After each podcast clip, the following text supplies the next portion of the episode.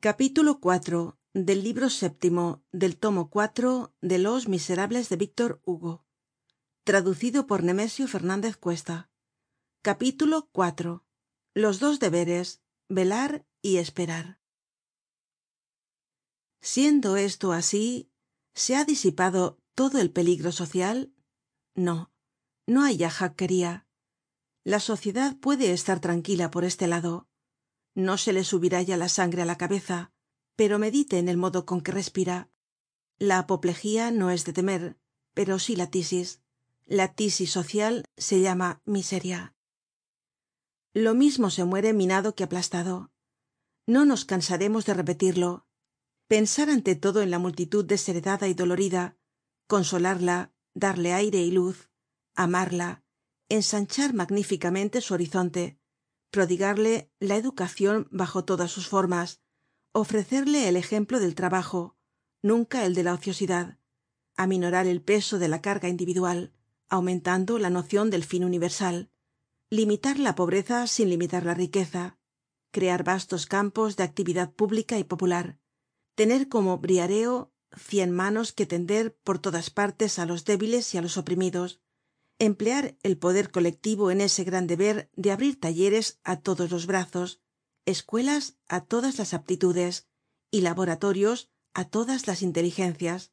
Aumentar el salario disminuir el trabajo equilibrar el deber y el haber es decir proporcionar el goce al esfuerzo y la saciedad á la necesidad. En una palabra hacer despedir al aparato social mas claridad y mas bienestar en provecho de los que padecen y de los que ignoran. Esta es que las almas simpáticas no lo olviden la primera de las obligaciones fraternales. Esta es que los corazones egoístas lo sepan la primera de las necesidades políticas. Y sin embargo todo esto no es mas que un principio. La verdadera cuestion es esta.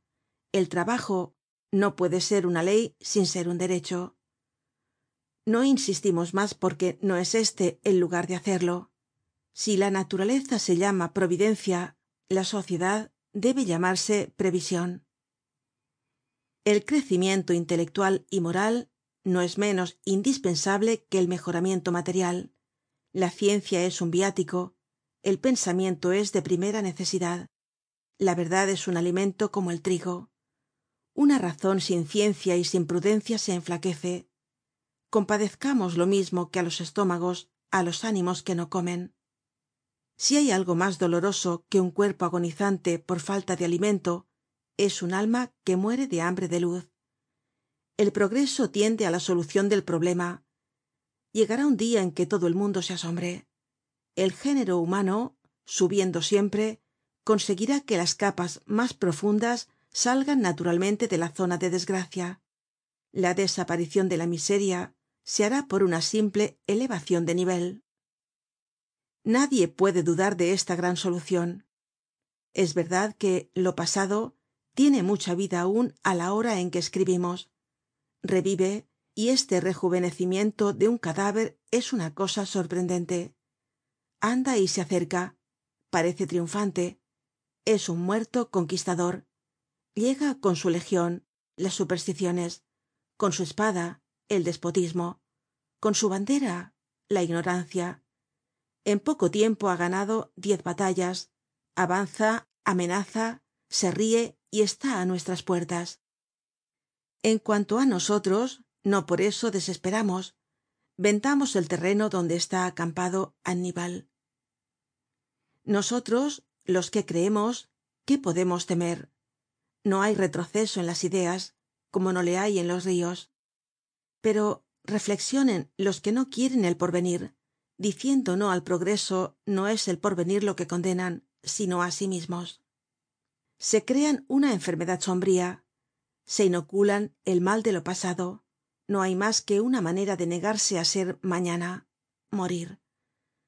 Pero nosotros no queremos ninguna muerte la del cuerpo lo mas tarde posible la del alma nunca. Sí el enigma dirá su palabra la esfinge hablará el problema se resolverá. Sí el pueblo bosquejado por el siglo xviii será perfeccionado por el siglo xix el que lo niegue será un idiota.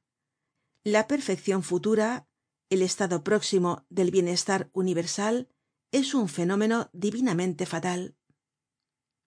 Los hechos humanos están regidos por inmensos empujes simultáneos que los llevan á todos y en un tiempo dado al estado lógico es decir al equilibrio y á la equidad.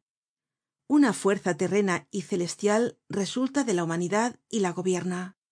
Esta fuerza hace milagros. Los desenlaces maravillosos no le son mas difíciles que las peripecias estraordinarias auxiliada por la ciencia que viene del hombre y por el suceso que viene de otra parte se asusta poco de esas contradicciones en el enunciado de los problemas que parecen imposibilidades al vulgo.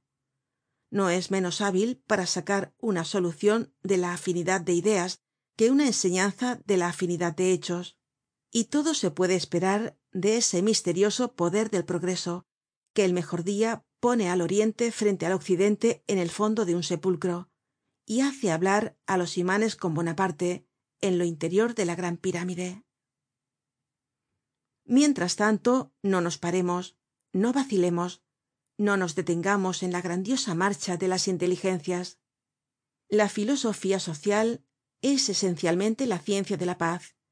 Tiene por objeto y debe tener por resultado disolver la cólera en el estudio del antagonismo.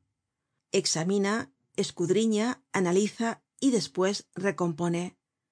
Procede por vía de reduccion separando siempre el odio que una sociedad desaparezca ante el viento que se desencadena sobre los hombres lo hemos visto mas de una vez. La historia está llena de naufragios de pueblos y de imperios. Costumbres leyes religiones todo desaparece el dia menos pensado ante el huracan desconocido que pasa y lo arrastra. Las civilizaciones de la india de caldea de persia de asiria de egipto han desaparecido una tras otra.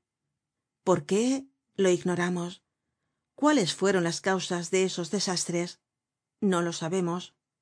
Habrían podido salvarse esas sociedades fue suya la culpa han alimentado algun vicio fatal que las ha perdido en qué cantidad entra el suicidio en esas muertes terribles de una nacion y de una raza estas cuestiones no tienen respuesta la sombra cubre las civilizaciones condenadas. Hacian agua pues que se han ido á fondo. No tenemos mas que decir. Y miramos con cierta especie de asombro en el fondo de ese mar que se llama pasado detrás de esas olas colosales que se llaman siglos zozobrar esos inmensos buques babilonia. Nínive tarsis tebas roma bajo el soplo espantoso que sale de todas las bocas de tinieblas pero estas tinieblas se quedan allí. Aquí tenemos luz. Ignoramos los males de las civilizaciones antiguas pero conocemos las enfermedades de la nuestra. En todas partes tenemos sobre ella el derecho de la luz. Contemplamos sus bellezas y ponemos al descubierto sus deformidades. Donde tiene un dolor le sondeamos. Y consignado el padecimiento el estudio de la causa nos lleva al descubrimiento del remedio nuestra civilizacion obra de veinte siglos es á un tiempo un monstruo y un prodigio y vale bien la pena de que la salvemos.